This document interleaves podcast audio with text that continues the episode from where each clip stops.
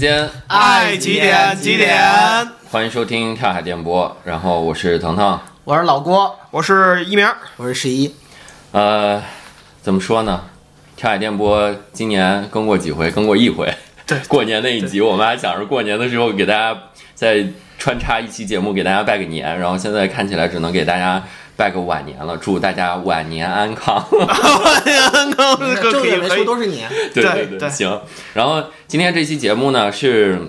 呃，什么动机呢？就是因为最近估计关注跳海的朋友们应该都知道，我们最近在招人，然后是全国的各个城市都在招人，然后各个岗位也不一样。如果有兴趣的话，可以关注一下跳海的公众号，然后对呃找一下联系方式，然后可以嗯把你的简历投递给我们，然后我们非常欢迎大家。然后如果有机会的话，可以成为嗯、呃我们的团队里的一员。然后有有的岗位是能够在线上跟更多的人建立链接的岗位，有的岗位是在线下能跟大家建立更具体的连接的一个岗位。对核心啊，跳海缺能人。然后腾腾会在这个这个跳海等大家，然后一块儿喝酒，一块儿聊天，一块儿聊聊一起共事的这个事儿。对对因为呃，纠正一下啊，一鸣说的不对，跳海不缺能人，跳海还需要能人。对对对对，跳海还需要能人，还需要更多的需要能人更多的能人。对对对对，然口误口误。后以及这期的，就是我为什么突然就是本来这期是一鸣儿约，就是约了十一，然后还有老祝，然后我们的跳爱的当家主播。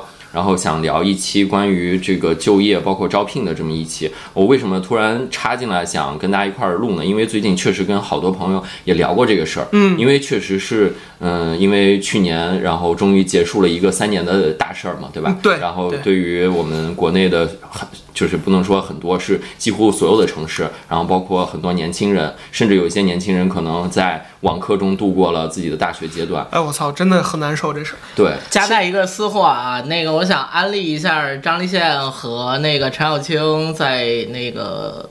呃，他们的播客有一个过年企划，录了六期，讨论这个事情，讨论的比较好。两个老男人聊天质量很高，大家可以听听啊，安利一下。可以，可以，没问题。然后我们也从不避讳推荐好的电台节目啊。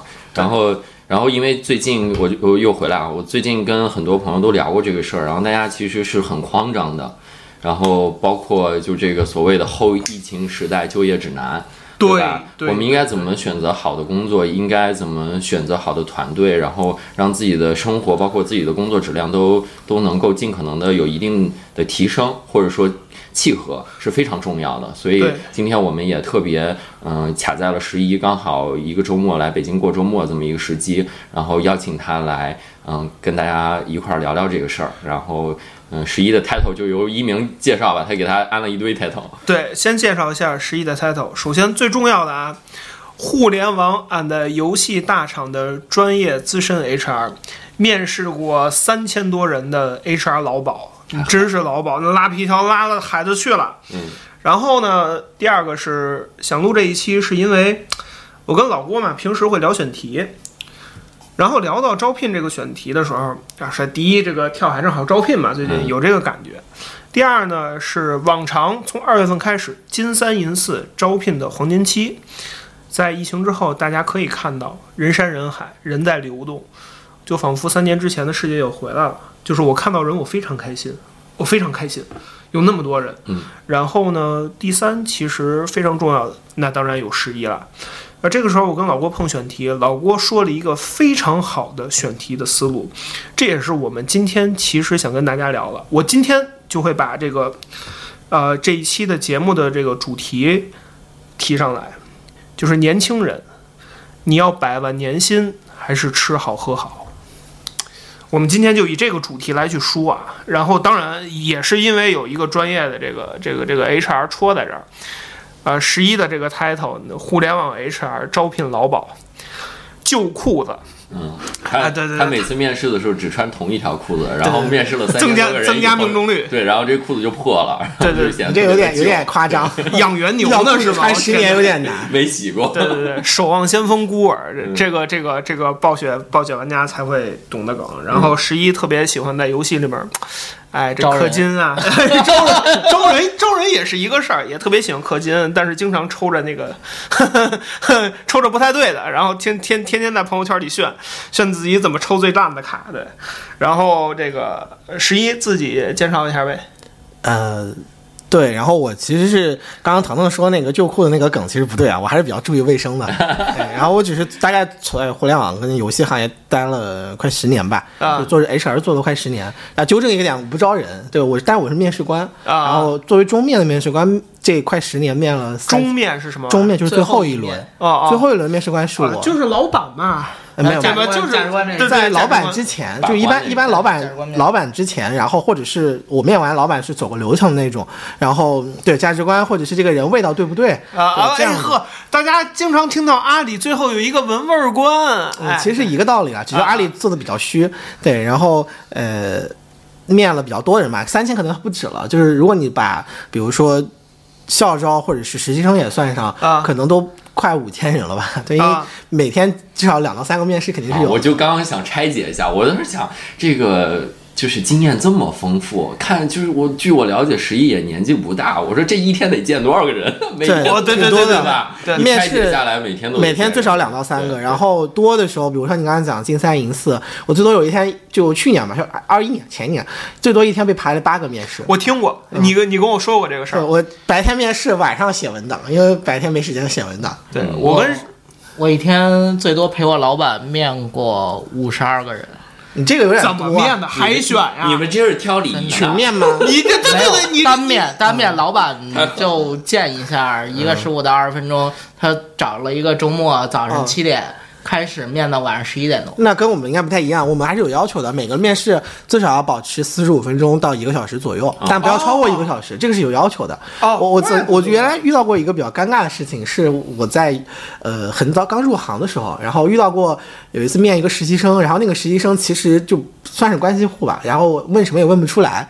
然后你也不能五分钟给人送走了，而且那个时候是没有疫情的时候，是来公司面的，你就给大概他打他做了一打游戏对对对对对对太尴尬了，不能打游戏啊，但是因为他面的岗位跟游戏有关系，啊我刚入行那个时候，然后我就跟他聊游戏，就聊游戏行业，比如他喜欢玩什么游戏，对这个游戏怎么看，然后比如说我们自己家的产品或竞品产品有什么感受，然后跟他硬聊到了四十多分钟吧，就是体验是很重要的一件事情。啊啊，然后这个由这件事情说出来，刚才十一有一个 title 我没说，十一是跳海到现在为止可能单日喝的最高的记录保持者，单日喝的最多的是呃，就塑料杯是四百品，四百四百毫升一瓶，差不多四百吧，近四百，啊近400然后对，喝了二十五杯，那个大大家那个适量饮酒啊，对对对，不要学我不要饮酒。老朱，你记录是多少杯？我三杯，三杯四杯，我操，四杯四杯，记录是四杯，对对对，厉害。然后。对。然后同时还有一个跟跳海密切相关的，就是十一是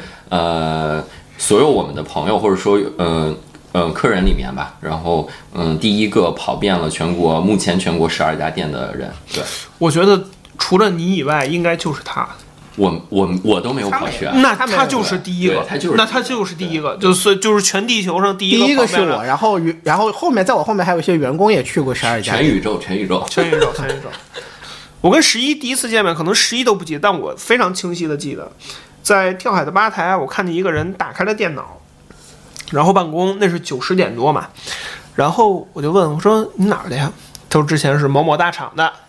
对我说这干嘛呀？说、啊、招聘的东西得得得弄一下。那是我跟十一第一次聊天，那十一心里得多烦你啊！你就想你坐吧台，一人想喝会儿酒，整点没整完的事儿啊对吧？对对来一人对对对呀，你哪儿的呀？呃，对对对对对，我我当时是好奇，我当时是好奇，然后，呃，由这个话题延续下来啊，这个三年前的市场跟这个过去三年市场跟现在市场肯定不一样，呃，有几个问题，其实我也很好奇，尤其是在招聘这个领域，他工作其实是跟生活息息相关的。咱们说一句非常实在的话，不挣钱哪买酒去？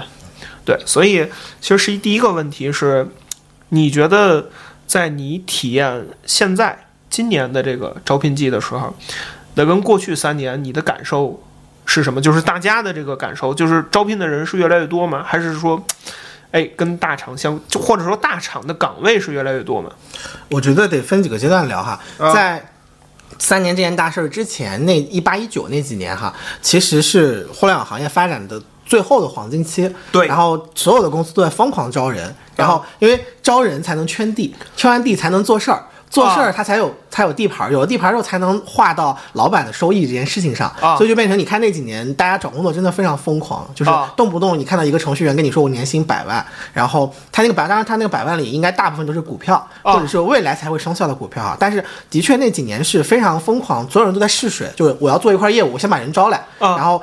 试试看，如果成了怎么办？这是典型的互联网思维嘛。啊然后疫情这三年是急剧在下降的，啊一直到去年，就是二二年解封前的最后半年是跌到了底点。为什么？因为这套逻辑跑不通了。对，疫情期间就是所有的现金流急剧下降，股票市场下降了，所以公司都没有嗯做试水的能力或者是勇气，所以导致岗位会变少。然后岗位变少了，或者是机会变少了，因为做事情就带来成本嘛，就像我们刚刚聊那个话题一样，就是你别看它流水很高，它的成本也很高，等于不挣钱。对，然后就会变成这些试水的岗位全部被砍掉，所以这几年大家都在裁员，都在缩编，有一定程度上是试水的岗位变少了，只留下主营业务，它就不需要那么多人。嗯，然后到今年其实是在好转，然后今年的好转的原因是什么呢？有几块儿，一个是整体股市是在回暖的，就是今年、从去年年底到今年过完年之后到现在，其实是回暖的。HR 也定股市啊，各位，看到了。然后另外一个事情是，为什么比如说刚刚讲的要看阶段嘛？对比去年下半年是回暖的，是因为去年下半年，因为对于招聘市场来讲，下半年是一个边际在逐步变少的状态啊嗯，然后。编制变少，然后正好赶上去年又是比较冰点的状态，所以你跟去年最差的时候比，今年还是在回暖的。本身是年初嘛，啊然后加上现在整体股市回暖，其实大家也想做一些事儿了，又开始想做事情了，啊所以编制又出来了，然后预算也有了，就啊还在招一些人，但是回暂时没有回到三年前那个状态。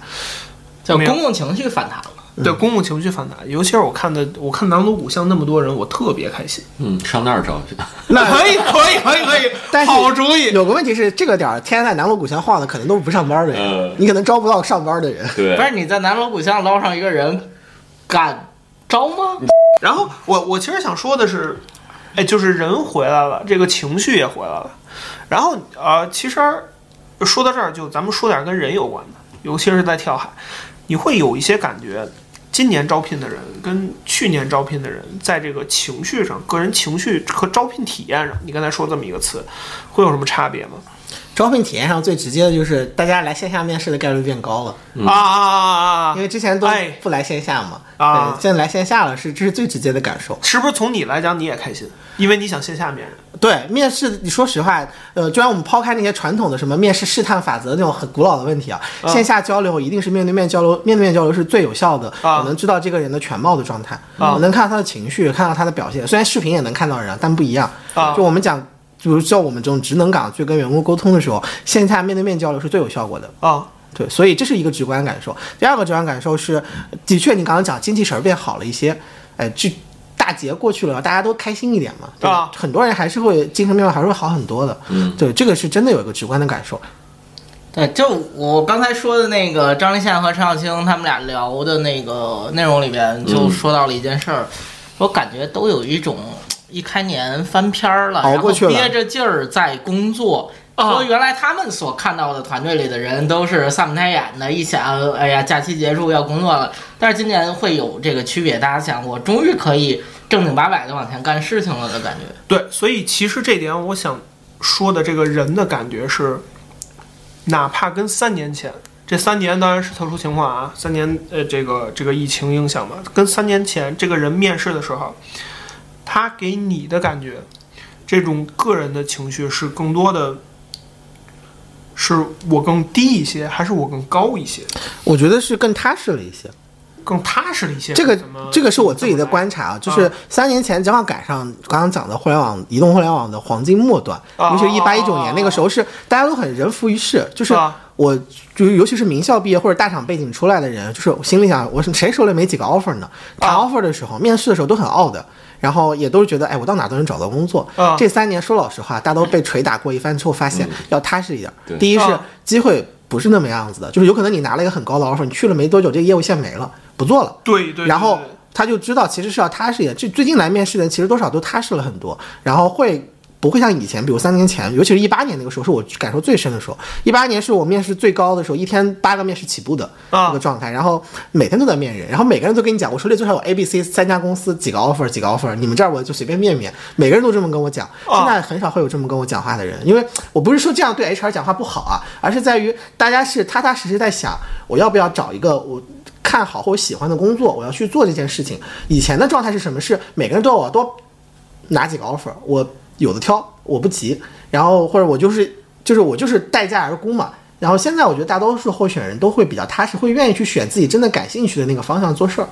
你说的感兴趣，你现在是在游戏，嗯，那这个游戏的感兴趣它怎么体现比如拿我自己来讲，我是一个打了二十年游戏的人。啊？我从小霸王游戏机街机打到现在三 A 和二次元手游，对我来讲，就是打游戏就是我最喜欢干的一件事情。啊，对，然后他们面试的时候会跟你，因为因为游戏这个东西特别不一样的是，各位可以在网上看到茫茫多的攻略。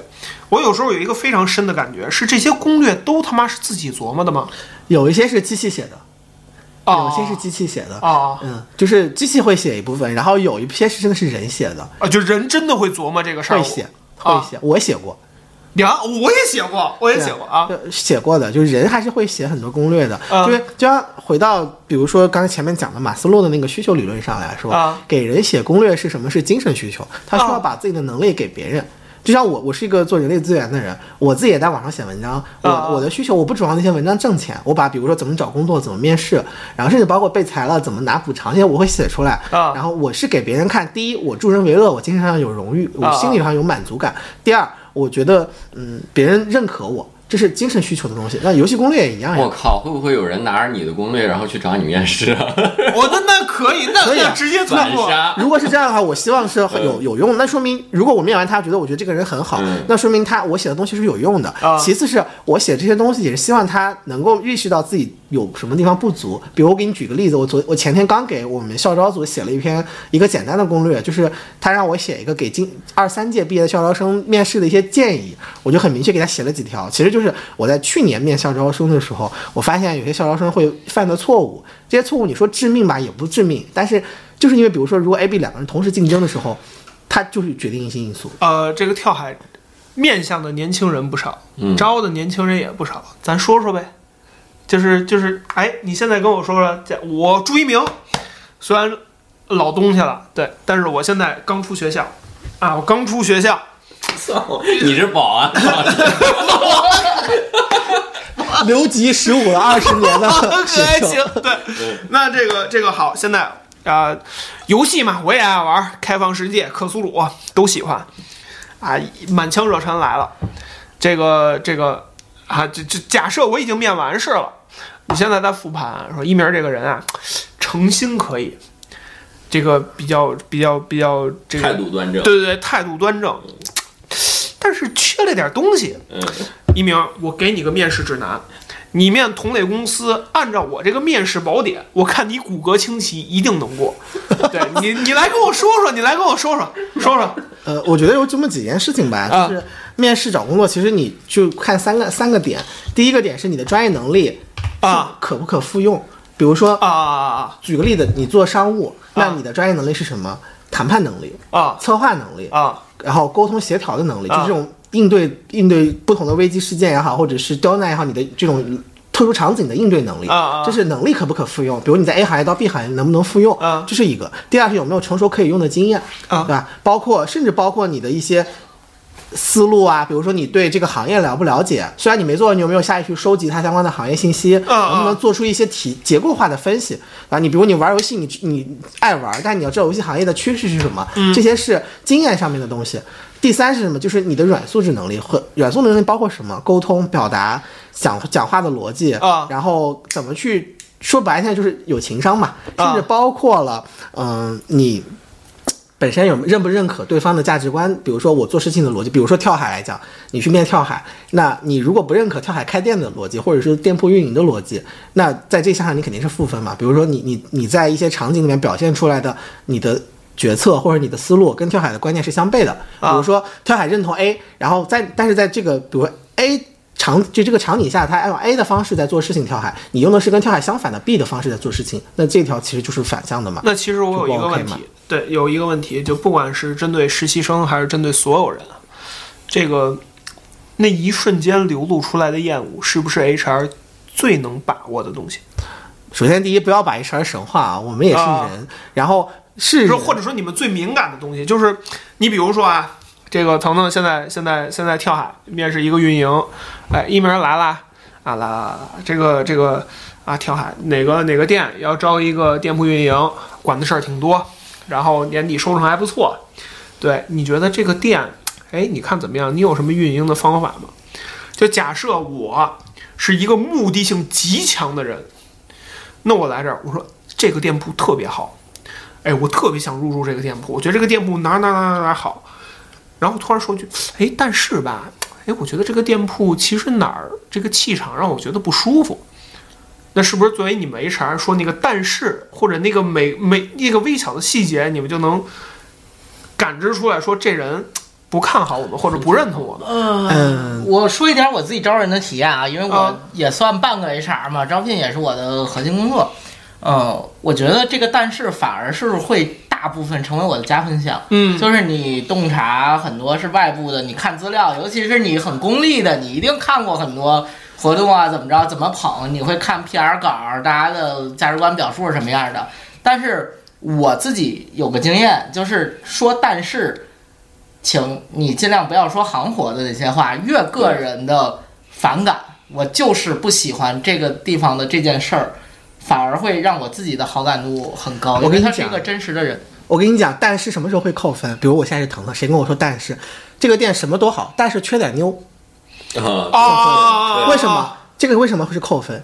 价值观取向不一致，底层价值观有问题。比如说，我现在是一个做呃换皮手游的公司，我就是我公司本身就导向我换皮手游。你这个但是，但是我觉得换皮手游就是行业里垃圾，那就是会有人这么说吗？会有人这么表述，就是有的人是真的会在面试现场这么说，那只能说明一件事儿，你跟这个公司经营理念不同嘛。就像回到刚才跳海那个问题上，有些比如说有些店，它真的就是以女性或者是异性交往作为这个店的卖点，那他在用这个视角去看这家店他会觉得。这个是他们这家店的缺点，那这个但是就有问题，这是底层观点不一致对，三观不一致，哦哦哦哦，也就是会不自觉的流露出来这件事儿甚至他可以直接表达。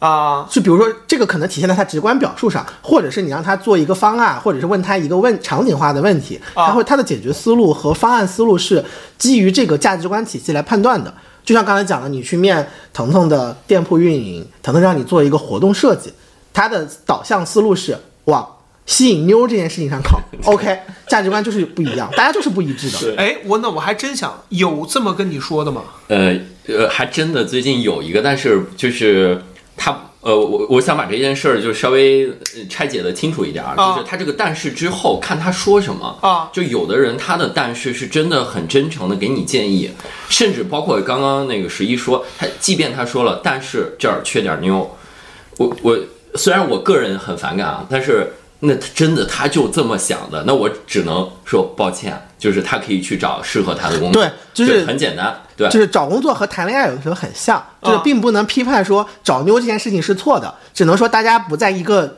频道上需，求对需求不一样需样求不一样。所以招聘也是一样的道理。所以其实对你们来说，这个人得足够热爱，然后又足够懂。呃，足够，我觉得足够脑子清楚吧。对，就是我觉得是因为有很多底线，其实还是不能碰的。我觉得是认可吧。啊就是有些人，比如我们不在一个频道，他在那个频道，他认可这个东西是对的，啊然后在我们的频道里，这个东西是不对的。我觉得一个是这个认可度，啊，比如说我们认可要往这个方向来做事情，那在我的频道里，我要招一个什么样的人？我要招一个认可我这个频道东西的人。啊我我不批判你另外一个频道是对还是错，那在我这里我是不认可的，那我不会这么做事情，所以那你在我这里肯定是不 OK 的。我们还是落到具体的人上。你包括说游戏或者说酒馆，其实是有非常明确的标签属性的。我并不是一个通用的岗。嗯，那比如说酒馆，那好歹你爱喝酒，或者好歹你了解酒；游戏好歹你玩游戏。对，那这个时候你怎么分？因为游戏岗跟酒岗都一样，它有很多专业性的东西。你懂不懂酒啊？你游戏你包括呃说了，游戏本质其实是构筑另外一个世界。你在线上构筑另外一个世界写代码，你怎么你怎么分辨专业和热爱之间的比重？首先，第一，专业是很重要的一件事情，啊就是刚才我们讲的，你做这个岗位必要的生产这件事情的能力。比如说你是程序，你有没有写代码的能力？你能不能解决代码研发上的问题？啊这是底层的专业上的问题。然后再回到，然后再往上去升，才到价值观层面的事情，就是我认不认可这个方式。你要先满足专业上能力，再到后面去看价值观，这是两件事儿。就是跟他妈打游戏一样，就是一关一关过，对吧？一关一关过。现在的职场面试，最起码我待的这类几个行业，游戏啊、互联网啊、社交啊、内容啊这些行业里头，大家的面试结构都是结构化面试。因为刚刚讲的嘛，面试四十五分钟到一个小时，我们不能做到一个小时我能看清楚一个人，所以就会有几轮面试官。一般先看你专业能力，因为我上来跟你聊价值观，大家会觉得很虚。我先跟你看专业能力，你做没做过我们这样类似的事情，有没有经验可复用？如果没有，OK，看你能力可不可服用。然后这是前一般前两轮面试官就干这个事儿，是程序员的，先考你基础的编程能力，对吧？然后基础的这些构建能力，好，符合了我们再往后看。有些人可能前面过了，他比如刷刷题刷过了，到了后面发现不行，然后毙掉了。对，这是一个结构化面试的逻辑，所以你说的没错，就是一关一关过。那其实有一个点，就是这玩意儿特别像婚姻一样，就是考验的逻辑跟考验的这个角度非常多，你得既要又要，就真的得既要又要。是啊，我是他妈极烦“既要又要”这个词的，但是搁在这儿就是我得既喜欢又懂，或者说既喜欢又专业。呃，我觉得这是一个量化的事情，不是说你很容易说这个人这块儿到多少分去定性。有人在做这个模型，但是其实很很难做。是一个很难做的事情。对，呃、那其实还有一个事儿，就是回到我们今天说的这个主题，说是年薪百万还是吃好喝好。那现在你有这个感觉，年轻人过来面试，是会问你福利吗？会问你朝九晚五吗？他们会问这个事儿吗？会问，他会问朝九晚朝九晚五会问一个问题：啊强度大不大？几点上班？几点下班？加不加班？啊然后需不需要我二十四小时 on call？啊就是这是常问到的几个问题哈。然后，呃，从我的视角看，我自己也不认同说，就是我个人观点，我也不认同干一份工作就要二十四小时 on call。虽然我自己在上班过程中，我经常是二十四小时 on call 的，啊！但是我自己并不认为每一个人在工作上都应该需要二十四小时 on call，靠人命来堆的工作，那不叫工作，那叫原始社会。哦，所以这个价值观很对，嗯这个价值观很对。呃，但是我觉得这个，呃，说一句啊，在之前我跟十一还有老郭一起录的一期叫《北京的人去了上海》，至今为止应该是网易收听度最高的调海电波的这个电台。我记得特别清楚，当时十一说到北京跟上海的区别，说了一个事儿。他说你在北京工作，周末找是找得着人的。当你到了上海工作，就是你还是那个 那个那个不停的那个卷狗的那个状态，上海人是不干的。你对对，就包括你在上海现在这公司也是这样。嗯，我觉得上海的同事们更看重家庭，会比北京的要多很多。啊啊呃，上海的同事很多是上海本地人或者上海周边几个省的人，啊然后大多数人对家庭的看重程度比在我在北京的时候感受要更深一点。啊！你知道我觉得是为啥？因为啊北京的院校比较多，有很多人是院校出来，然后自己一个人没有建立家庭这个概念的时候就开始步入他的职业，然后他的诉求也很简单，恨不能一开始就是说。呃，我从名校毕业，我去热门的行业和领域挣一些钱，然后我甚至回家，对吧？再去或者撤到二线城市等等等等。但是上海好像没有像北京这样大批的院校集中，然后甚至还有一个点，上海就是长三角地区的大城市比较比北比北京要周围要多。啊北京的是超巨，它周围北方很多二三线城市的人离背井离乡来北京上班的多，说难听点就是奋斗的人多。啊，分好嗨撤无说的撤无可撤。啊对，长三角地区是有很多退路可选的，啊你往后退到杭州、到南京，再不济你去苏州，就是有很多可选的地方啊啊！就是属于我的待遇不会变很差，我的生活只 work balance 可以保证，然后就会变成。当然也包括刚才我们讲的上海，其实本地人也很多嘛，然后其实就是泛周边地区的人很多，大家对家庭的看重会更多，所以就像我之前上一期节目跟你聊的，我自己的直观感受是，我在上海的同事们，大多数没有在北京同事那么卷，我的上海同事都管我叫卷王，但实际上我在北京是非常划水摸鱼的一个人，太狠了。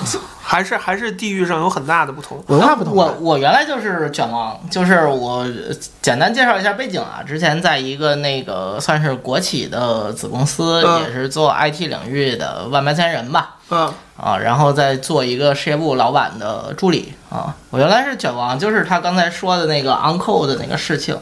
哦，我我就是二十四小时 on call，但是我非常反感这件事儿。我啊们老板在我们事业部组建的时候，跟所有的中层开内部会，他就讲了一个故事。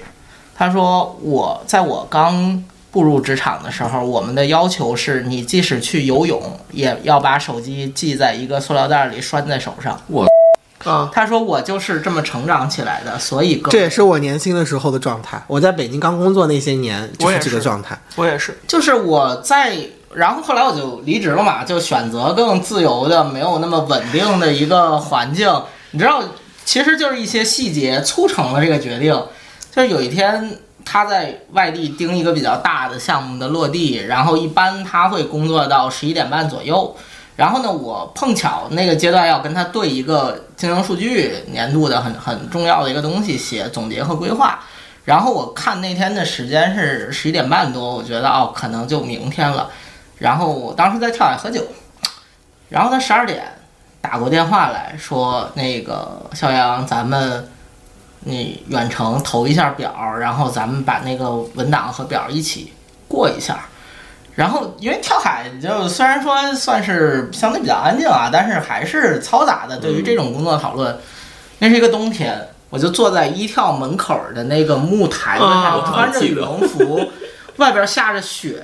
我找了一块屋檐支着我的电脑，跟他打电话对经营数据，啊我也干过这件事。对到十二点半。我也干过这个事，对所以我在我在跳海写过无数个 PPT，然后开过无数次会。对，我们老板说啊，行哎呀，你再改改，你再改改，然后跟十二个我跟你说，所以说跳海好。我刚才其实在，在十一跟我说完这个，我其实想问腾腾，我说跳海是不是这状态？我突然琢磨明白了，别问。我们跳海内部有一个这个打酒师群，就是永远大家问的最多的话是“黑姨在哪儿”，喊一句“黑姨”。看手机，我真的得 Q 对“黑姨看手机”，“黑姨看手机”这几个字，真的印象太深了，我的天哪！就是，呃，我我刚好有有一个事儿想就是请教一下十一啊，因为因为跳海其实工作节奏节奏很快，然后嗯，这可能是好多人看不到，就是内部的一些工作流程，然后可能只是看到我们给大家呈现出来的东西，然后所以我基本上面试人的时候，我会给就是会提前把很多上下线跟大家都说的清清楚楚的，然后包括工作节奏很快，啊会比如说我们有一个群，然后他们可能有的时候可能会起的比较晚，然后但是我是会在群里会如果没有人回，我会先接着。然后接着以后，嗯、等他们醒了再去看这个内容。但是其实这个时间不是他们的上班时间，这属于二十四小时 call 吗？算也算，就是我没有强制要求他，就是说，但是如果他看到的话，他可以选择回。如果需要他在非工作时间跟进的，肯定懂了，懂了，懂了。就举个例子 举个举举个例子，他本身的工作时间是今天六点到凌晨四点，就是我随便说个时间啊。然后你你在上午十点让他做一件事儿，其实是算二十四小时 on call 的。明白？没有没有没有，我没有让他做事儿啊，就比如说在就是工作的群里面，然后跟别人回消息我觉得还好对对，嗯，但是你说白了就是，嗯，这个东西是一个这本身是个权利。是个权利，对，对不是，就是你手里有权利这么要求了，他会衡量，我是现在回嗯还是晚还是下午回。嗯，对，对，但是反过来说，这个人也有权利选择我现在不回。可以选择不回对。对，其实这个问题就是你到底。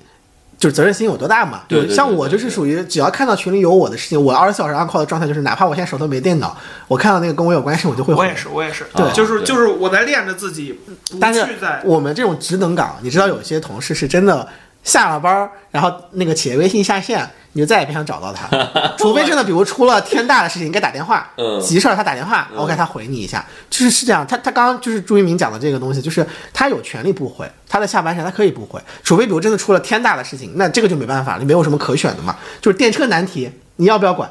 其实我想问的另外一点，跟咱们今天的这个主题很像，就是你要年薪百万还是吃好喝好？我把这个问题极端的二元化了，嗯，但这个问题如果不极端的二元化，是好喝好是躺平的意思吗？不就是就是在这个语境里，他出发点是可能是，他出发点可能是就在然后你把这个极端化东西缩小，就是你今天干活朝九晚五，七点你回不回？这这这个这个是个非常关键的问题，它产生的撕裂是说，现在这个大环境找工作不易，嗯他实业刚才说了，我找工作更踏实，踏实是带引号的，嗯踏实是低姿态。没得选。没得选，没得选。对，然后以及这工作，我我我没几个 offer，他妈我我五个 offer，我就一个 offer，我踏踏实实认真跟你聊，这个叫踏实。嗯，以及在聊的过程里面，小心翼翼的问：双休日吗？嗯加班吗？加班加到几点啊？我用不用 on call 啊？这一套东西产生的撕裂感还是存在，这个东西就很有意思，你知道吗？啊，买方市场和卖方市场的问题。对一八年的时候是买方市场，啊现在是卖方市场，两码事。啊、对，所以所以所以所以其实我我还是比较想更清晰的知道，就包括腾腾问十一的问题会问你吗？跳海忙到几点呀？忙到两点。哎呦，呃，我可以直接说啊，就是呃，我非常的就是我，即便是作为用人方。然后我是比较尊重个人的一些权利的，然后包括甚至比如说他们该休息的这种这种应该有的福利在工作中，所以啊所以这些问题都轮不着面试的人来问我。我就刚还是刚刚那个，我会把上下线说得非常清楚，包括店里的运营时间，可能对于很多酒馆来说，呃，尤其是精品的小酒馆，他们可能甚至希望自己的店员能够无限延长营业时间。但是在跳对于跳海而言，我们是严格，就是我们的营业时间已经比呃行业的平均水平都要，甚至要提早半个小时关门儿这种。啊然后然后包括大家上钟的时间，我是严格控制在每天八个小时的工作时间的。啊然后包括五险一金这些，就是要给大家说清楚，就这种这种东西我不会让他们来问我的，因为我觉得就是我们既然在认认真真做这个事儿，那就就应该有专业和认真的姿态去面对任何每一个过来就是想要加入我们的人。我不如说这是一个先锋公司，对，这个先锋公司的意思是公司的结构没像原来一样，嗯就包括十，不我十一说它的大厂，我们理解大厂还是属于互联网，但互联网已经是老玩意儿了。嗯嗯，这个咱们随便说几个例子，那阿里什么时候开始的？然后百度跟腾讯什么时候开始？嗯他们已经算老玩意儿了。这种老玩意儿的要求跟你这种先锋公司是不一样的。我觉得这个是基础啊。呃，我我不这么看，啊就是我先说一个，接着腾腾的话说一个个人体验的事情啊，就是有的时候我可能会为了多挣钱和职业发展的可能性，二十四小时 on call 啊，这样，呃，保持这么一个往前奋斗的状态。但是怎么样会让我觉得这个企业还 OK 是有人文关怀的？是呃，我的协作的这个人或者说我的上级，他是知道他在侵犯我的。啊，对，就是如果他能真实的有这种认识，我就觉得对于一个奋斗的人来讲，他就是值的。我觉得是这样的，就是对于年轻人来讲，其实是有两件事儿：自愿加班和被动加班。嗯啊，什么叫自愿加班？我今天有责任心，我八个小时该干完的活儿我摸鱼了，或者我有特殊情况我没干完，我自愿留下来把这个活儿干完，因为我明天要交。如果我不交会影响其他人，这叫自愿加班。然后你加班的老板看见你，像刚刚老郭说的，看你在加班，跟你说别加了，早点回去吧，明天不交也没关系。老板知道侵犯你的这个加班的这个状态，或者他有急事儿找你的时候，给你打电话，先跟你说一句，哎，有个事儿，虽然你在休息，打扰你一下，这个叫老板有先表态出来，是我侵犯了你的休息状态，然后的确是有特殊原因，我需要你帮助，那大多数人是可以接受的。然后有一种不被年轻人接受是什么？是强迫加班，是什么？我给你讲一个段子就知道了。互联网行业前几年有一种特别搞笑的现状，叫熬工时，就是。到点下班不拿包走，我有个前同事写过一个段子，他现在应该说脱口秀去了。到点下班不拿走，这是不拿包走，啊，羽绒服留一件特别厚的在工位上，然后就是相当于留两件外套在公司，啊电脑开着，电脑开着，企业微信登着，然后我下班穿另一件衣服走，所有人都以为他开会去了，其实没有，他下班了。然后就是大家都在演嘛，拼命演，甚至我包括我面试遇到候选人，他就说跟公司管饭，晚上七七点半吃完饭了，我想你七点半下班吗？不下班，加班吗？不加班，干啥呢？在公司学习，然后学到九点半回家。学什么？学什么他跟我说在学习，其实我说实话，他大部分可能就逛逛论坛。啊？这其实是另外一点，这一点延伸的很很很很远。我就只提一句，吃好喝好的另外一点是宇宙尽头是什么？拉哥。啊就是一个正常，我觉得合理。比如比如说这个公司大家能认同，虽然我很累，但是我愿意在这里上班的一个点，就是刚刚讲的有边界感，啊就是到点儿下班，不会有人会 diss 你。他只会 diss 你一件事儿，你该干完的活儿你没干完，啊啊你在规定时间内你要交的东西没交完，你影响别人，啊才会被 diss，而不是因为你今天早走了。你说你七点到点下班被人 diss，我觉得没有价值。有价值的事情是我到点下班，只要我把活儿做完了，我该干的活儿干完了，我可以走。然后休息时间，我的休息时间需要我处理的事情分情况嘛。如果是必须特别紧急，我可以接受来处理，我有责任心，但不是那么明天再干不会死人的。你别在这个时候催我，或者你留个言，你说你方便的时候看着看一下，我觉得是可以，就是边界感要分明啊，就是现，比如最起码我觉得是我现在面下来，比如说最近刚毕业的大学生也很认同的一个价值观，就是他们认为工作和生活应该是有边界的。我这个人非常不巧，就是我入行那些年正好是最没有边界感的年代。啊我我我真的我我之前有个习惯是，我每年过生日我都要请一天假去过生日。后来我不请了，你知道为什么吗？因 为我前几年过生日请假的时候，永远都在公园里回工作消息。后来说啊他妈有什么可可请的，在哪上班不是一样吗？啊，其实你这说一点，我包括我也在反思，我也是上个时代的遗毒，就是我挑人真的非常挑他状态，而我挑这个人的状态不是挑效率，是他忙了多久。说一个现在非常现实的事儿，因为我们其实还是一个工作室的性质嘛，虽然我负责商务，但是人员其实并不多。然后，但我们也是互联网媒体，有一个剪辑的朋友，剪到晚上十二点甚至更晚，然后他早上起来九点把这个东西给我们发过来。我们公司经常是到七点，剪辑啊或者这个编辑职能岗就夸一下就没人了。我当时就想，我说我无论如何得请这个剪到九点的兄弟吃顿饭。嗯，对啊，对。对，但是这件事儿有一个基础，老朱，就是大家都是真诚的好人。嗯嗯，对，就是我我原来在的一些环境，当我发现我周围的跟我竞争的人，因为当时奋斗是往上走是我的主要目标，当嗯我发现大家都不以出活儿为最终的导向，而以表演为最终导向的时候，我就会想，这个环境可以走了。大家来演啊，谁怕谁？不不不不，没有，因为我觉得机会蛮好，所以我卷卷卷卷，我我演得过他们，对，然后就开始卷，就是一开始卷是怎么卷，对吧？我九点半下班了，然后到十一点半给老板交活儿，一开始是这么卷，后来的卷法就已经升级了，然后我会早晨六点半给老板晨定表，发，我说老板不好意思，昨天晚上我干一半儿睡着了，我我干一半儿睡着了，那个但是我知道逼的亲身经您今。天早晨要用，所以您先我定了个闹钟，您先看一眼，然后我再睡会儿。那我跟你又一，卷又演。对呀、我操，就是就我现在知道为什大么环境烂的时候，人大环境烂的时候，我跟他真的不一样。我是那种实打实在加班的。我为什么我我只要加班，只有一个可能性是活太多，我真的干不完。然后我在哪儿，我干到几点我都干，干完我就发了。发完之后，我我我从来不演，我我干到几点就是几点。我要今天提前走，像我以前在跳海加班，那纯粹是我发现我活，后来发现我活没干完，啊然后现在把电脑掏出来，我开始干了，因为我啊跑我早跑了。啊，然后我我愿意换个地方去干嘛，但是我逻辑上就是我不演，我干到几点就是几点，我从来都是我今天要早下班，我一定背着包大摇大摇大摆我就从门口走了，谁问我我都是那句话，我下班了。其实这里边老郭刚才说到最核心的一个地方，老郭刚才提了一句，待遇很可以。对，是啊，就是我觉得，就是因为我自己做这件事儿，我反过来会觉得很恶心，觉得这儿不属于我应该待得住的地儿。但是在一些关键的阶梯上，我要拿到它，我要哎，对我要搞到这个东西。对，沿着老郭这个逻辑继续往下说啊，你面试这么多人，有没有给你透露过情绪？工资到位了，怎么都行。有的是啊，我我现在你要能开出让我满意的工资，我我仍然是我跟你说，虽然我自己不认同这个价值观啊，但是这是普世的价值观，绝大多数人都跟你讲这句话。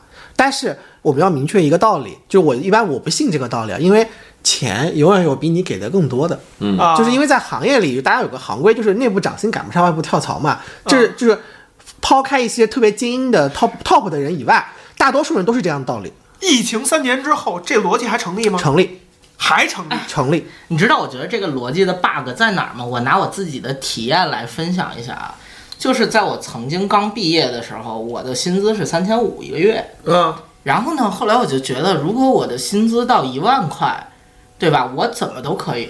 然后我真拿到一万块，老板还让我吃屎的时候，我就在想，我可是一个拿着一万块块还在吃屎的人，这个时候我这个我能在别家如果给你开了一个一万五，两万屎可以少吃一点的，你马上就走了。对啊，然后觉得好，我的吃屎意愿的这条衡量线 涨到了两万，涨到了年薪就是五十万，涨到一薪资。永远有更高，就像你在爱情里，你喜欢有钱的，你永远都有更有钱的人等着你。对你，你站到那个台阶上，你就会觉得我现在也成立，疫情三年以后还成立。好，在这里面延伸一个下一个问题，我们一直在说钱往上涨，这是量变、量变、量变，到质变了啊，到质变了。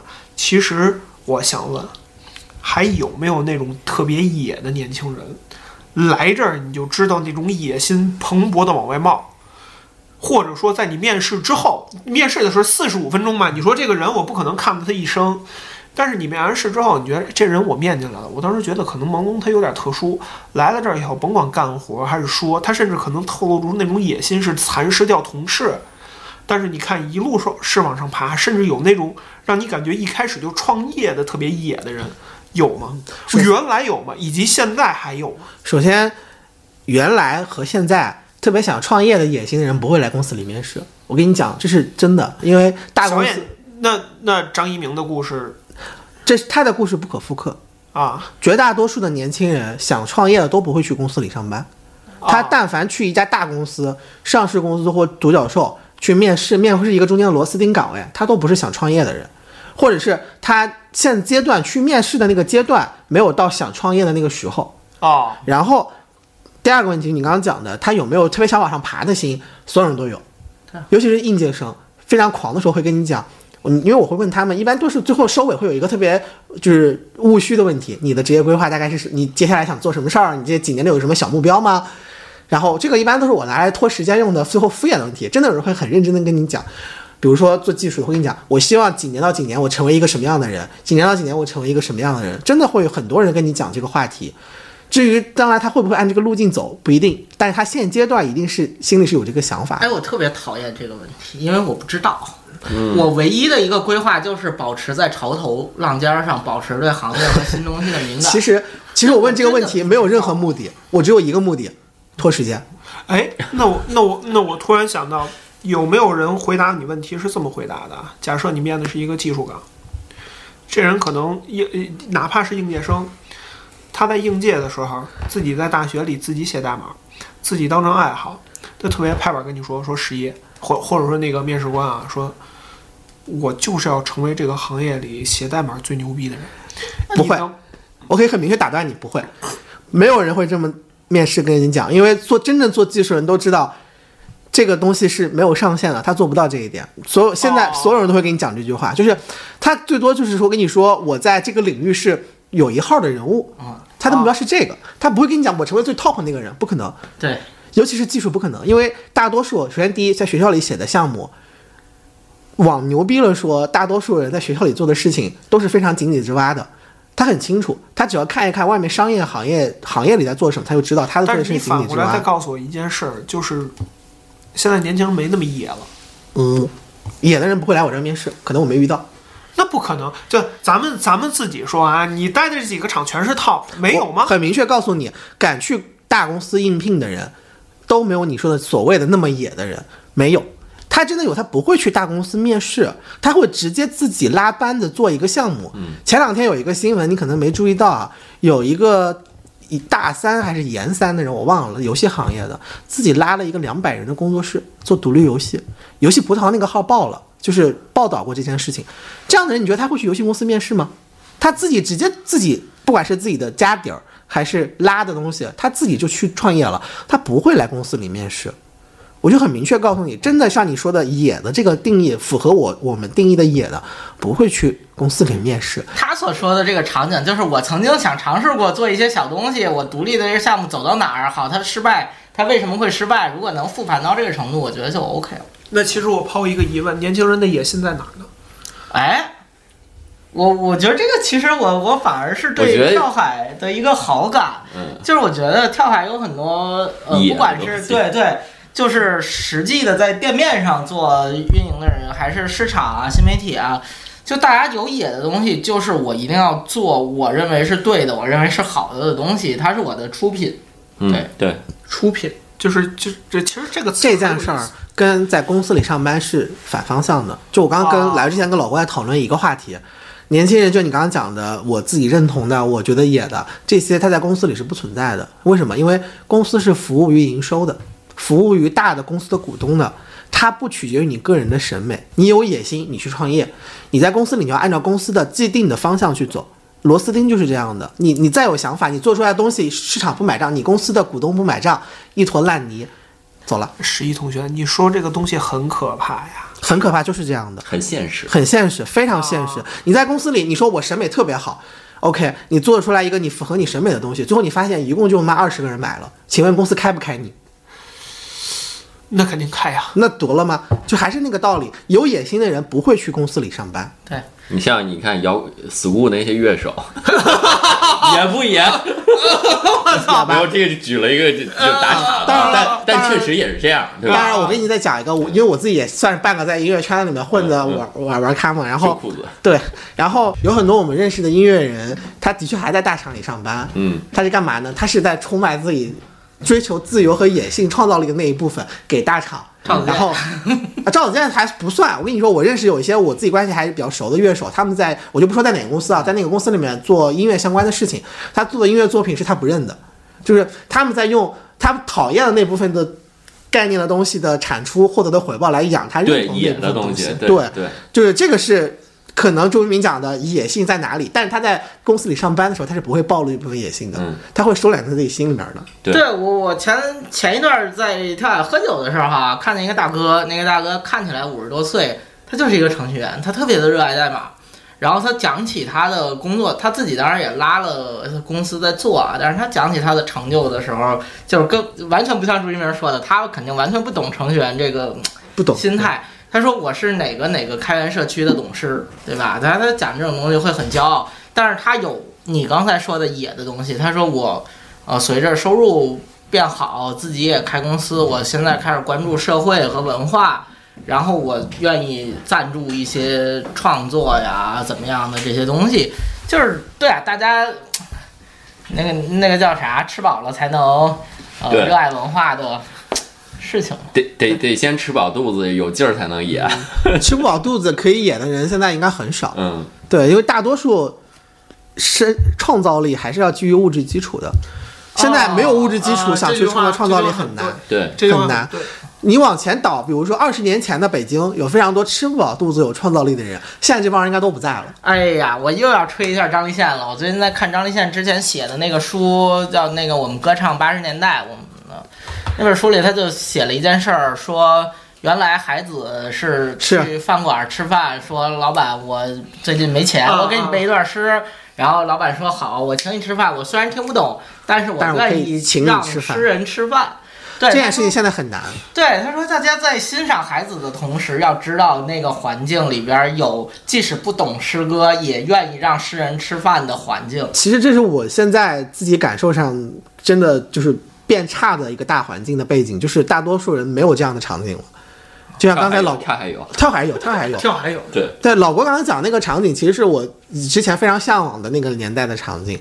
对，包括我很喜欢，比如说王小波，他们都是从那个时代过来的。对，其实现在这个场景是越来越少的。你不如说仰望是脆弱的。嗯，确实，这是一种效率的发展，你无可抵抗高抵抗效率不了替代低效率的东西，它就是效率的发展。但是这事儿呢，还是说咱们呃，咱们一方面在在二元化的解构，解构需要二元化；另外一方面，其实野心的近义词跟温柔的词叫主观能动性。嗯，哦，你知道，你这我知道你在说什么了。哎呀，那这件事儿其实就对了，就又扯回到今天的这个主题上来了。因为我自己有一个观察，就是随着大家普遍的物质生活，不管是家庭背景还是个人挣一点钱，吃饱饭是容易的。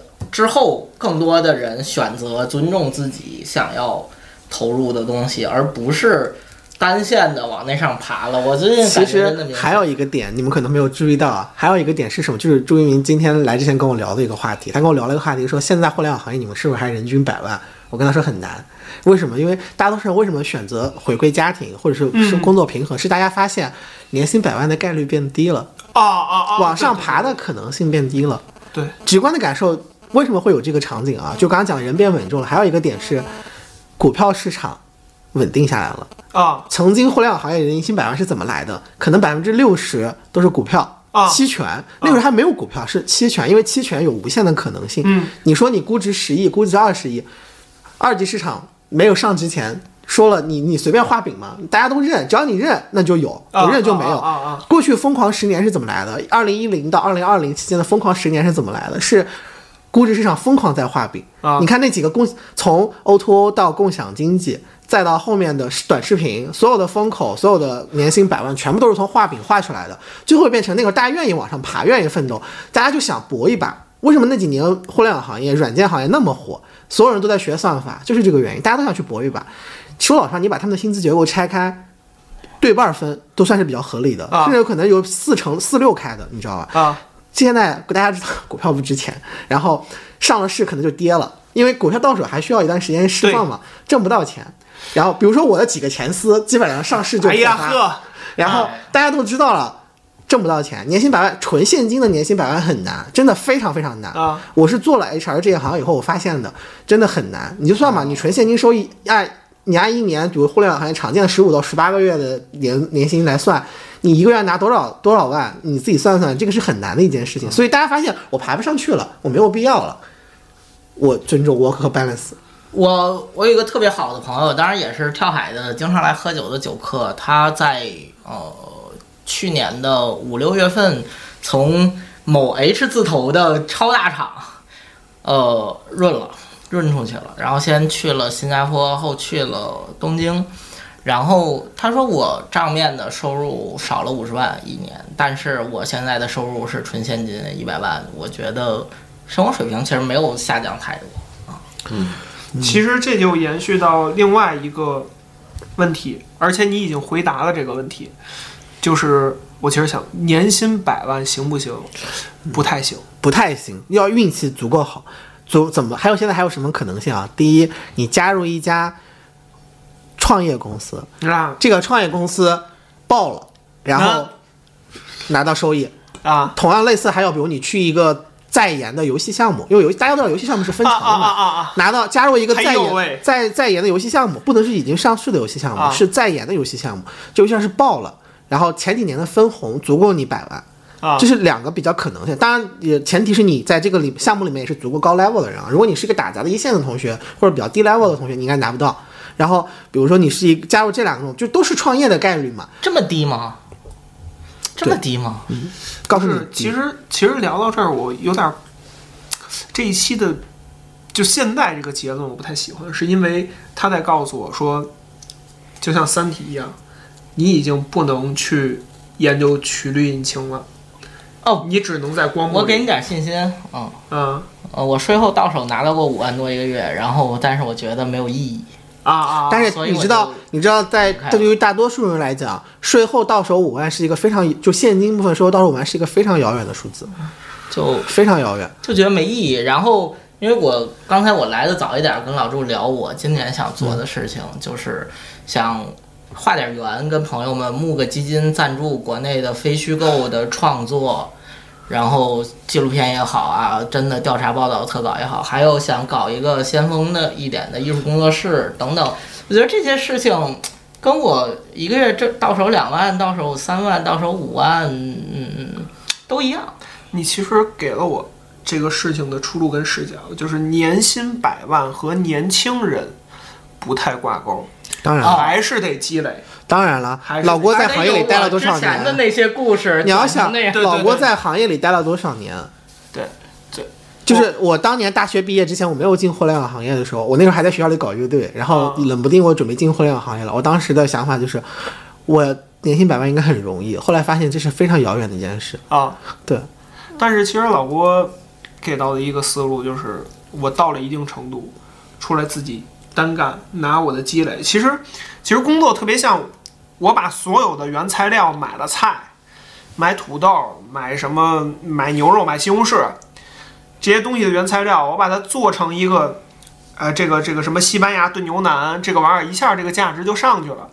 就就是人也是，就是我其实在买菜，然后我其实在做。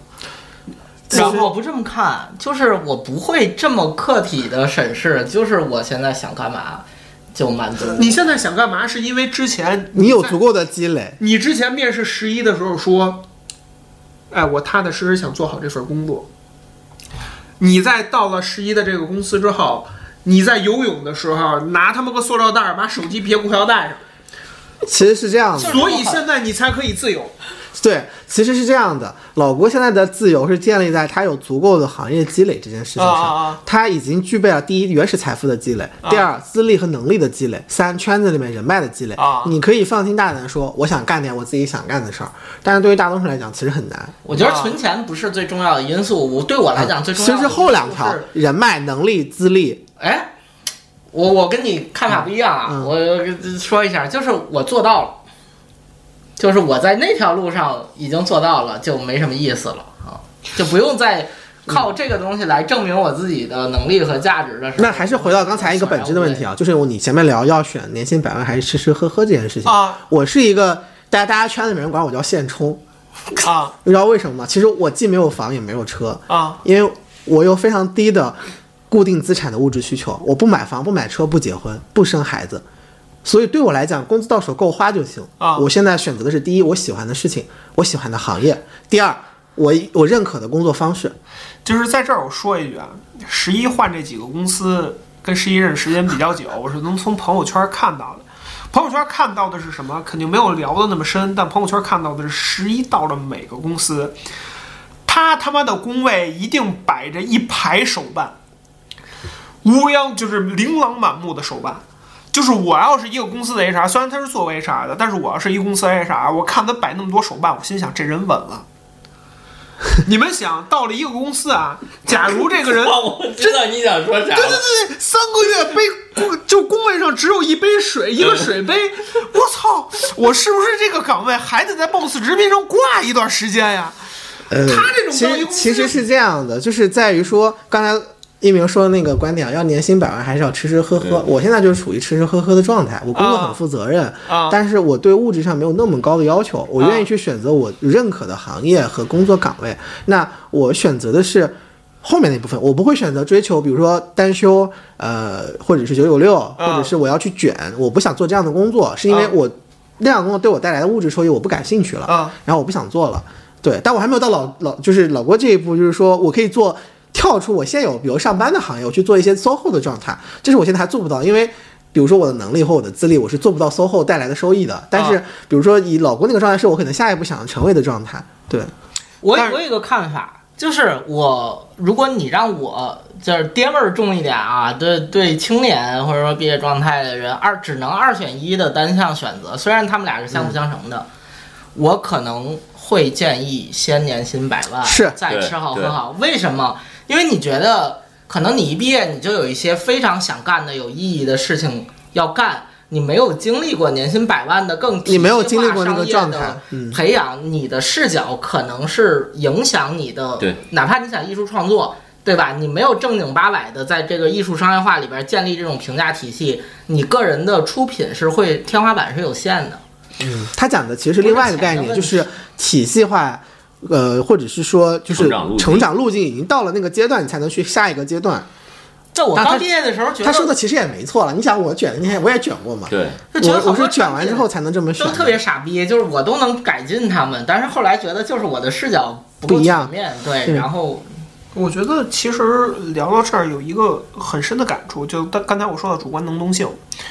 呃，我在现在的公司跟在原来公司最大的一点差别是，我觉得我说了算，就是某些事情啊，绝对不是所有的事情。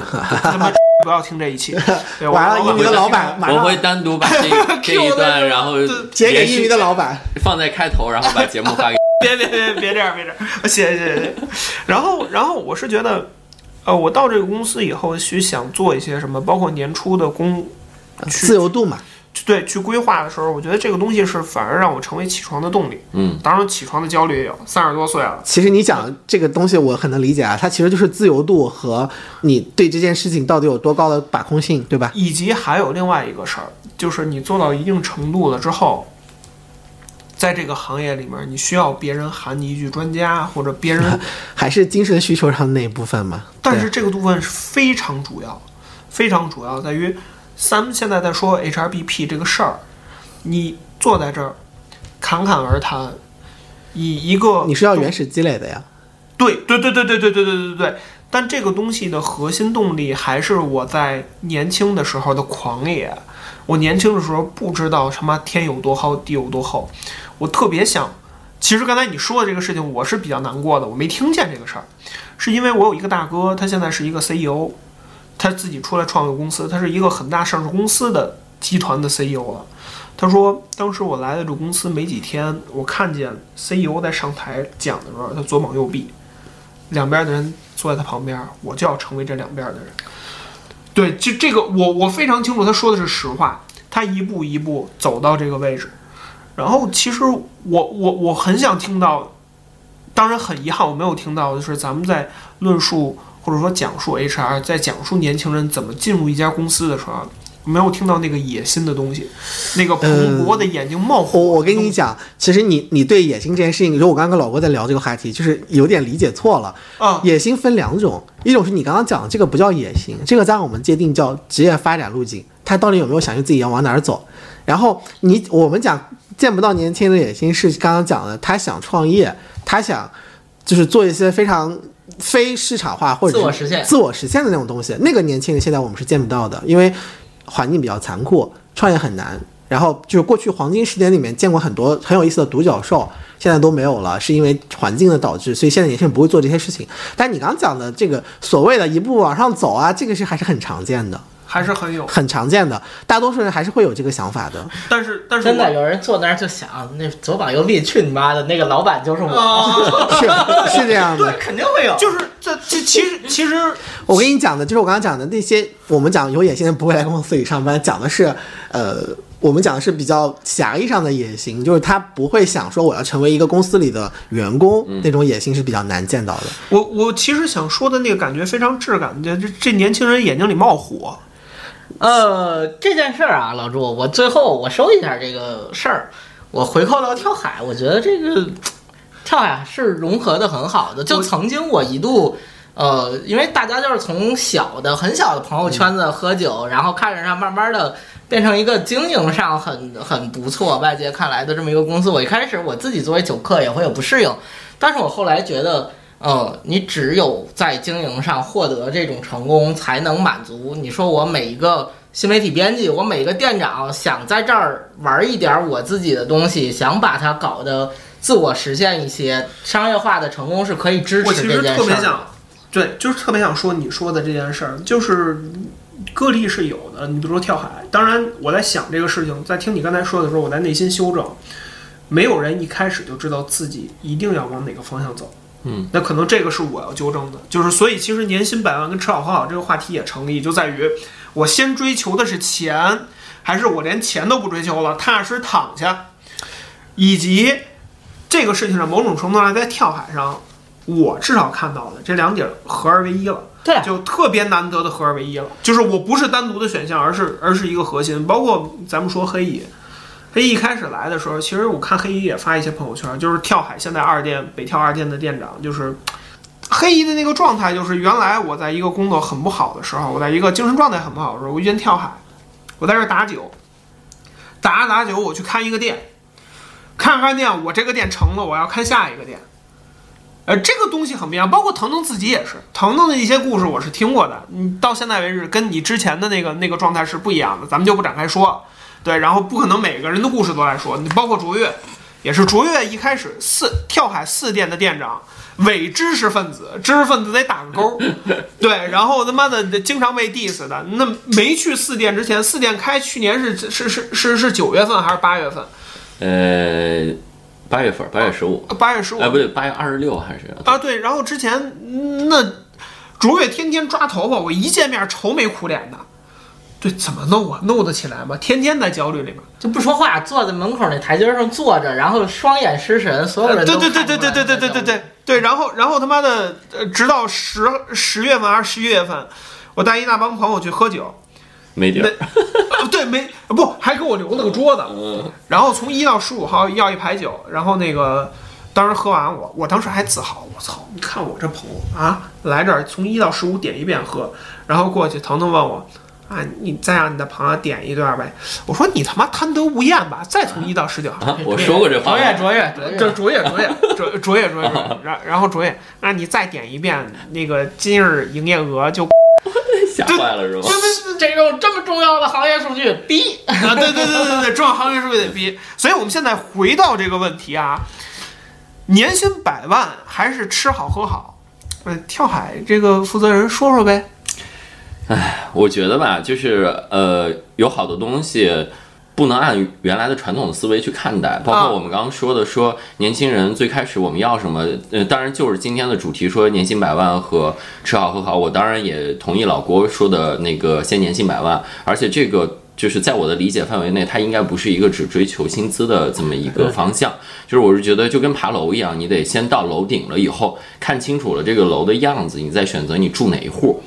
不然的话，你如果最在你最有生命力的那个阶段，然后你特别盲目的去追求一个特别狭隘的，比如说金钱也好，或者说比如说我在这个公公司我要的自由度也好，比如说啊，我就是想摸鱼，但是同时我又想拿钱，我觉得这事儿不成立。然后同时同时他也不是一个人作为就是对自己的职业负责任的态度，他这只能说明这个人不够有职业精神。听明白了吗，各位？就是跳海要，哎，你别这么啊，既要又要，对你明确了。哎，那明确什么？我们现在啊，跳海还需要招什么样的人？我只给你一个词，或者说一个价值观。嗯咱们抛开所有东西，你既要又要也要还要，当然可以，嗯，就有一个，就一个，只能有一个词，只能有一个价值观，呃，只能有一个就价值观或者说对，只能有一个核心标准。我觉得有就一个词吧，然后这个词，呃，是我能想到的，适用于无论是对于自己也好，还是对于嗯、呃工作也好，都适用的就是责任。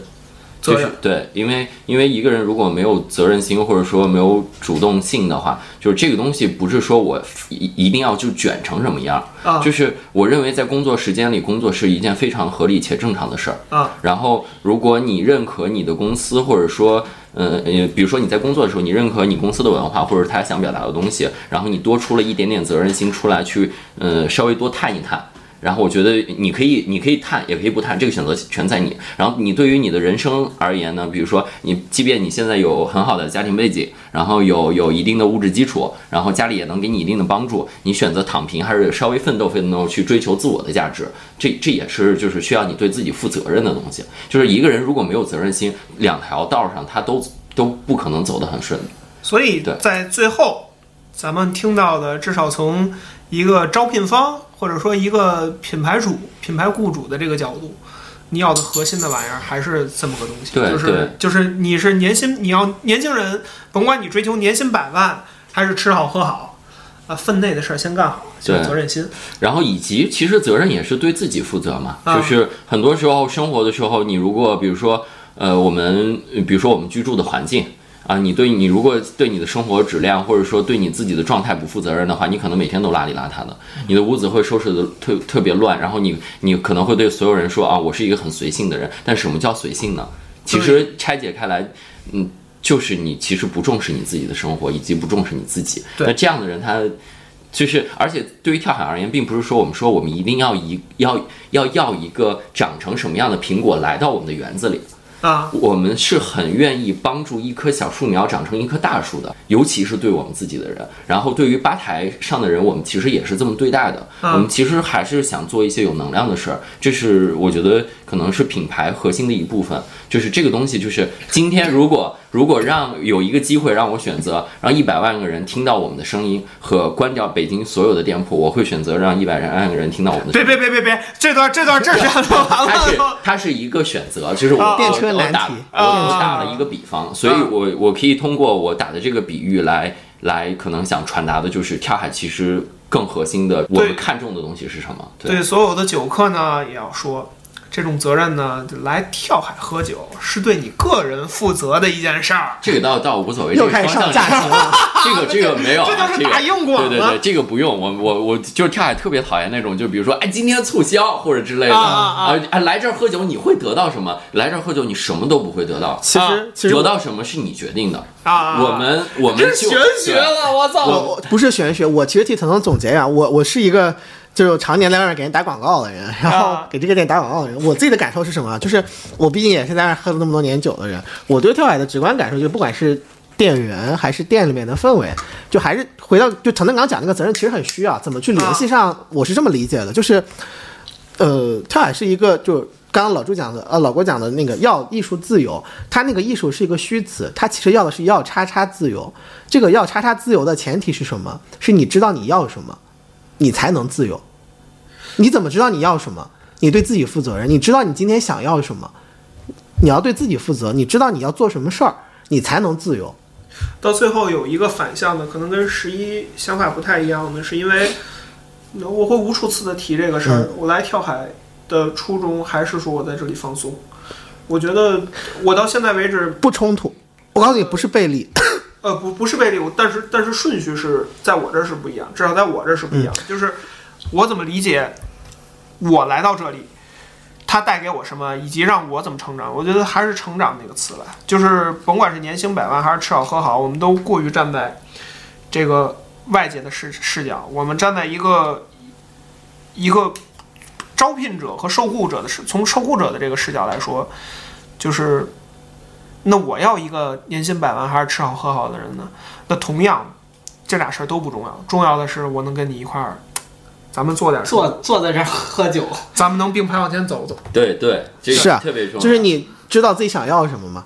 对啊，呃，或者说，这有一个能够让你知道自己想要什么的环境。就是这个机会可以给到你，因为没有人会推着你一定要往什么方向去走。就像跟曾曾讲，他说我们欢迎任何一种树，任何一种种子，就他也提供的是一个土壤，它不限定你是苹果还是梨，但它给，但它的前提你是你愿意种到这个园子里，且你愿意在这个园子里面生长。对，然后跳海提供的是土壤、水、阳光和空气，就这么简单。所以这就回到我刚刚讲的问题，他的责任是什么？他的责任是你知道你是一个种子，你知道你要发芽，然后你愿意在这个土壤去生长，而不是就哪怕你是酒客还是你是客人，你你想要自由吧？你觉得这里很放松，前提也是你符合这个条件嘛。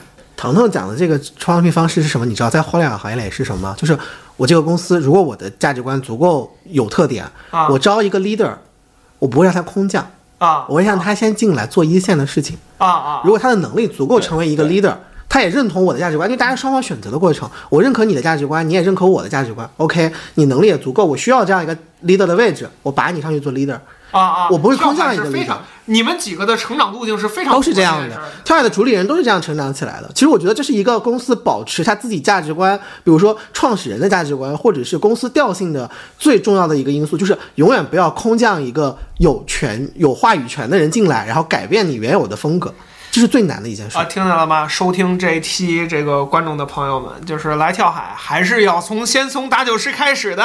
就是先先热爱就是在跳海喝酒。对对对对对对对对 要从下线到上线嘛，对就是就是有好多我也确实收到过好多份简历，然后有很漂亮的，然后就是属于那种典型的，看到跳海就是现在品牌这么好，然后我想过来直接到你这个岗位，不可能，啊啊！就是我不会，因为首先第一点啊，就是如果做出这个决断。首先是对现在所有跳海团队里的成员是非常不负责任和不尊重的一你知道我特别喜欢这点是什么？吗？足够草根，足够草根，对，我觉得挺好，嗯以及足够野生，对。对。对，逻辑上来讲，一家公司的这种，比如说我们讲管理团队，或者他有一定权限的人，他就是应该要从一线去体验起来的。为什么呢？因为你如果哪怕不是说专业能力啊，主要是什么？主要是做事情的那个价值观的取向。你如果没有在这家团队实打实做过能，看到。对，以后就会变成他有可能会把自己原有价值观带进来。我不反对你原原有价值观带进，但你不够了解现有的价值观，你对其他人不负责任。就像刚刚讲的嘛，当遇到电车难题的时候，这家公司的选择或这个团队的选择本来是往左搬的，来了一个就认为要往右搬的人。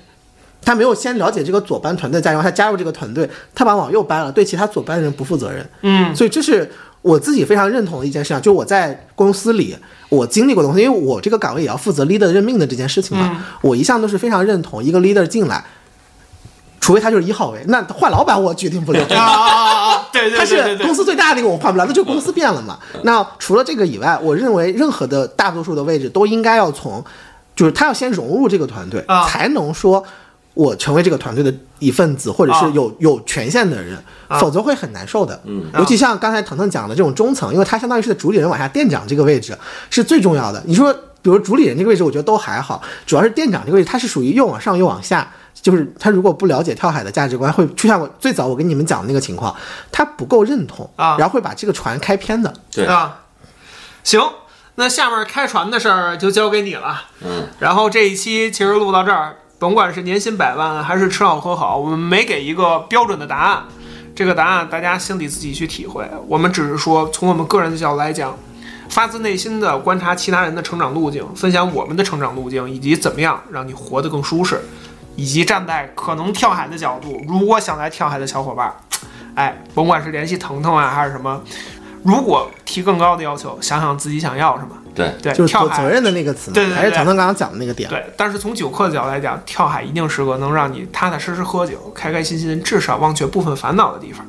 那这期咱们就到这儿。可以。然后就是我觉得最后一句话吧，然后嗯结束这一期，就是不管是工作还是生活，然后跳海所有的店铺吧台里都有一个黑板，上面写着“祝您生活好”，然后我们也非常戏谑的把“生”给划了，对，对，祝您活好。然后这个不是那个特别特别，狭义的对活对。对对对，也可以是，也可以是。对。就是真的祝祝大，只希望大家就是知道自己要什么，然后活得好。对。对对，开开心心的，祝你生活好。然后也感谢十一，感谢十一，对对对对对。居然周末来北京过对对对，录节目，对对对，吃完卤煮马上录节目来了。为了上海招人，为了这盘醋，包了这盘饺子。对对对对牛逼，对，哎牛逼牛逼牛逼牛逼！行，好，这期到此结束。好，谢谢大家。拜拜拜拜拜拜。It's hard to find a job right now. You need to have a really great resume. problem. I don't have a resume. Really? That's okay. I'll help you make one. 刚刚大学毕业，急着找工作，不过他遇到了一个大问题，我们一起来看看。哦，原来 Toby 目前最大的障碍啊，是没有一份出色的 resume，R E S U M E resume。刚刚大学毕业，急着找工作，不过他遇到了一个大问题，我们一起来看看。原来 kobe 目前最大的障碍啊是没有一份出色的 resume r e s u m t resume